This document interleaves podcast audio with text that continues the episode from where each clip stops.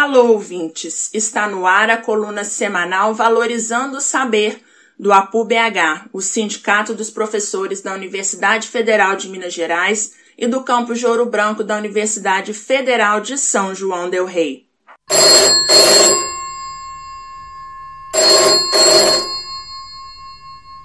E o papo de hoje é sobre a situação das mulheres em meio à pandemia do novo coronavírus.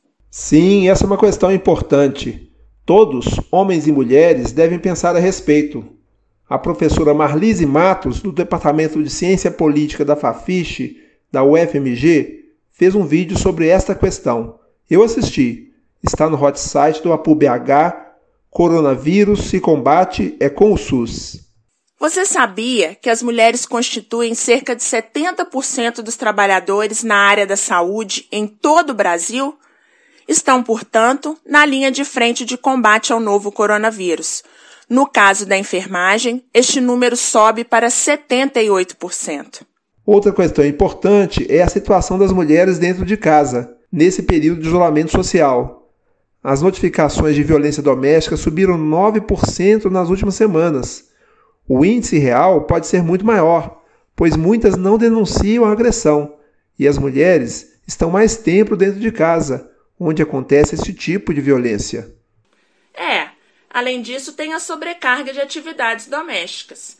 Nossa sociedade é muito patriarcal, quer dizer, está baseada na ideia de que quem manda são os homens. Na minha casa não é assim. Meu companheiro ajuda com as tarefas domésticas.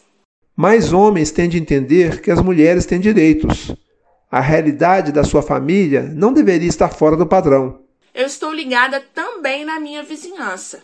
Se eu escutar discussões e gritos que indiquem agressões, eu vou ligar para o 190, número de urgência da Polícia Militar, ou para o 180, o telefone do Disque Direitos Humanos. Em briga de marido e mulher, devemos sim meter a colher.